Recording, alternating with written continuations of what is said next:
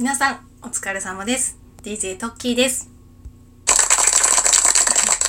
初めて使ってみました、この機能。Android にもついたんですね、こういう機能が。えっと、今日は突然ですが、管楽器、ホルンについて少し話していきたいと思います。というのもですね、トッキー、えっと、高校時代ですね、吹奏楽部だったんですよ。で、吹奏楽部でホルンに初めて出会って、そこで、まあ、高校3年間しかホルンは吹いてなかったんですけれども、そんな、あの、大してプロでもない初心者ぐらいでやめちゃったかなぐらいのトッキーなんですが、ホルンの音色がすごい好きでも大好きだったので、ちょっと皆さんに管楽器って何？ホルンって何？っていうところをお話ししたいと思います。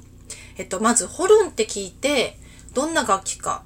わかる方の方が少ないんじゃないかなって思ってます。よく、あの、わかんない方におあのお話しているのが、ホルンっていうのは金管楽器です。あの、ブラスバンドでいうキラキラした金属でできた金色の楽器。その中でも、カタツムリみたいなぐるぐるぐるぐるって回ってるのがホルンですよってお伝えすると、あーってわかる人には分かってもらえます。カタツムリみたいな楽器の、あ、カタツムリみたいな形の楽器がホルンです。で、そのホルンの魅力っていうのがやっぱり一番は音色ですね。金管楽器っていうと一番有名なのは多分トランペットだと思います。トランペットの音、あの、ジブリ好きな方、あの、トッキーも含めなんですけど、あれですね、パズーが吹いてるやつですね。あの、シータ、パズーのパズー、あ、天空の城ラピュタのパズーですね。シータ、パズーのパズーってね、なんだよって話なんですけど、なんでやねん。そう、これを使いたかったんですよね。えっと、そうですね。トランペット、あの、すごい明るい遠くまで響く音ですね。で、それはすごいなんか張りのある、あの、カーンっていう音だと思うんですよね。あともう一つ有名なのがトロンボーン。トロンボーン、あの、棒がスライドするやつです。伸びたり縮んだりして、あの、前後にの伸び、伸ばすことで、あの、音の高さが変わったりするっていう楽器ですね。よくなんかあのゾゾウさんみたいなパオーンみたいな音が出る合ってるかな 怒られるかな吹奏楽の方々に怒られそうです。一応やってたんです私もやってて。あのちょっと言葉が下手なだけなんですけど。トロンボーンもかっこいいんですよね。私あのホルンの後ろに大体トロンボーンがいるんですよ。あの吹奏楽経験者の方はわかると思うんですけど。後ろからね音色を常に聞いてるんで結構あのトロンボーンの先輩好きになっちゃったりとかね、まあ、それはあの 置いといてなんですけど。ホルンは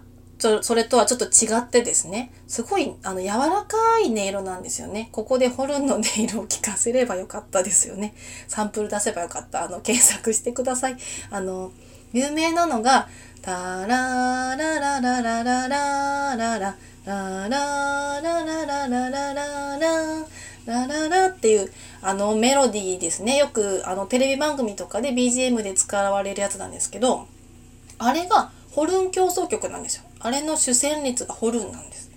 でもあのその曲聴いてもらうと分かるんですけどすごく響きがあって私初めて聞いた時にあこの楽器の音色がやっぱり一番綺麗だなって思ったのと形が可愛かったのであの全然触ったことなかったんですけど管楽器に。ホルンやりたいですって言ってホルンを選びました。もともと音楽やりたくて高校で吹奏楽選んだんですけどその中でもあの初心者だったので選べたんですよある程度楽器を。であのおすすめされたなんかホルンっぽいね顔がって言われて あのわかんないですけどね皆さんにお顔見せてないんでわかんないですけどホルンっぽいって言われて じゃあホルン私も好きなんでやりますその音色聞かせてもらった好きだったんでやりますって言ってホルンをすることになりました。えっと、前置きが長くなったんですけどまずホルンの魅力の第一は音色が綺麗だっていうことですね。でそれはあのぜひホルン競争曲っていうさっきのあの口ずさんだ曲を聴いてみてもらえればわかると思います。で管楽器ってどうやって音出してるのって思う人もいると思うんですよ。ホルンっていうのはあのまあなんていうのかリコーダーみたいにこう指を押さえるで音を出すんですけど指を使ってね音を出すんですけどそのバルブを閉じたり開いたりして管あの空気を通す管を変えてるんですよね。ぐるぐるぐるってなってる管の長さを変えることによって音の高さを変えてます。っていうのと同時にですね実はあの口であの音が変えられるんですよ。っていうのもその同じ管の長さでもバルブの操作がもう3つのボタンしかないのであとはもう口で音を変えるんですよね。で唇をピーンとこう合わせた状態で手を唇の、えっと、唇の端と端からちょっと指1本ぐらい内側に入れたとこに2本あの V サインみたいな感じで挟んでもらって唇を震わすと管楽器やってた方はできると思うんですけどブーンブーンってこういう音がするんですよ。あの唇をよくプルルルって震わせるのを指でピーンとこう張った状態にすることでこう指がなくてもできるんですけどちょっとなんか音が下品に聞こえるかな。収録聞くの怖いんですけど。これが音がピーンと張った状態でやるとこんな風に振動するんですよね。でこれが例えば指とか押さえてやるとちょっとあのすいません。あのキャリアがだいぶ 空いてしまって経験年数たった3年プラスあのブランクがありすぎて音が綺麗に出なくて申し訳ないんですけどあの音の高さがちょっと変わったの分かりますかね？こんな風にしてあの唇だけで実は音を変えてるんですよ。これはトランペットもトロンボーンもあの私がもう一つ大好きなユーフォニアムもあのこの音も綺麗なんですけどユーフォニアムもよく UFO って略されるやつですね。あの手で抱えてチューバっていうすごい大きな一番大きな管楽器のちょっとちっちゃい版みたいなユーフォニアムっていう楽器があるんですけどそれも全部そうですね。あのマウスピースっていう口につけて音を出す元を作る振動を増幅させるちっちゃい部分ですね。口につく部分の大きさがそれぞれ楽器によって違うんですがそれの原理は一緒ですね。みんな唇の振動をそこに伝えてそれを増幅させて音を出してます。なので口の形によっても音が変わってくるんですよねあのよく言われたのが顎をあの顎をちょっと突き出して顎を引いて顎と その顎とですねあのまっすぐにこの口の接する唇の部分をまっすぐにしてプーって吹くんですよ。あの吹奏楽やってる方想像できると思うんですけどそうすることによってまっすぐにしてマウスピースに当てて音をきれいに出そうっていうのがあのアンブシュアって言ってその口の。誰向けに喋ってんだろう初心者というかその全然管楽器を知らない人向けですねこれはね。あのアンブシュワっていう形を作ってプーってやるのがホルンのお口ですね。管楽器のお口です。でこの口でやるんですけどその管楽器の管管というかもうその楽器自体はもう変わらないじゃないですか。大きくもならないちっちゃくもならないので響きのあるいい音を作るために綺麗なお口の形とかあと喉を開いてあの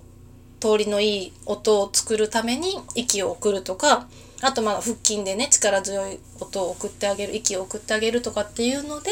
その音色が変わったりするのでやっぱりその吹奏楽部でも一人一人音色が違うんですよねホルンと同じホルンといえどもまあその楽器が違う楽器もね種類があるのでちょっと違ったりもするんですけどそれ以上にやっぱその個人によってあの出せる音色っていうのも変わってきてあのもちろん上手い下手っていうのもあるんですけどそれよりも何よりも 何て言うんですかねその先輩とかその人の音色っていうのがあって私はすごい好きでした。あの本当はね綺麗に揃ってるのがもしかしたらプロにとってはいいのかもしれないんですけどなんかあのすごいその人のカラーが出るんですよねそのが同じ楽器で同じホルン吹いててもなんとか先輩の音が好きだなとかやっぱりあったのでなんかそういうのも結構いいなって思ってました。で時は3年間そのホルンを吹いていてであの結構県大会にも行ったのかないやなんかですねあのアンサンブルコンテストって言ってアンコンアンコンって言ってたんですけどアンサンブルコンテストでなんかある一部のそのパートのチームだけが、まあ、結構いいところ東北大会あ東北って言っちゃった。そうそうなんかあの地区大会まで行ったりとかしててで県大なんかそう金賞とかは受賞したことはあったんですけどねよくいわゆるダメ金ってやつですかね。上に進めない金賞。なんかあの吹奏楽部だった人たちうんあったあったって思ってくれれば 初心者向けに喋ってるって言っときながらねあの吹奏楽してた人でもちょっと聞いてもらってると思ってるあたりがねあのブー、ブー、ブーってこれか。ブーじゃなくて、ブブーですね。そうなんですけどね。そうそう。そういうことで、あの、そう、アンドロイドの方、アンドロイドの方ですね、あの、ブーとかピーとかピンポンとか拍手とか効果音ついたんですよね。まあ、ブーって、あの、親指がね、下に向いてたんですよ。だから、ブーイングのブーって声が出るのかなと思って押したら、何気なく押したら、ブーっていうその、ピンポンの逆だったのね っていう、すいません。一人でちょっと、そっちかいと思ってね。なんでやねんって思ったところでした。もうこの機能使いたかっただけのなんか収録になってそうでちょっと怖いんですけど、えっと、なんで今回この吹奏楽の話をしたかっていうとですね、私があの人に何か語れることをちょっと喋ってこうぜと思ったんですよ。あの、パオパオチャンネル好きだよとか、アイコ好きだよとか、ちょっといろいろ言ってたんですけど、なかなか私自信持って人に喋れなかったんですよね。その、そこまでそんなファンクラブとか入ってないし、すごい好きじゃないし、知識も少ないのに人前で喋っていいのかよ、お前って言われそうで怖かったんですけど、でも、あの、考えてみたら、ファンはファンだし、好きな人は好きな人だし、そんなんで、あの、いや、お前、そんな語る資格ねえぜっていうような世界は悲しいじゃないですか。私は悲しいと思ったので、なんだろう、あの、こんな浅はかな知識でも、好きなものを好きと言っていいよっっていうことを、あの そういう世の中がいいから自分からやってみようって思った次第なんですよね。また今日もね、ほらこうやって時間がないからまとめに走ろうとしてるんですけど、そういうわけでこれからもちょっと自分の好きなこと話していけたらと思ってますので、よかったらまた聞いてもらえたら嬉しいです。それでは皆様、今日もお疲れ様です。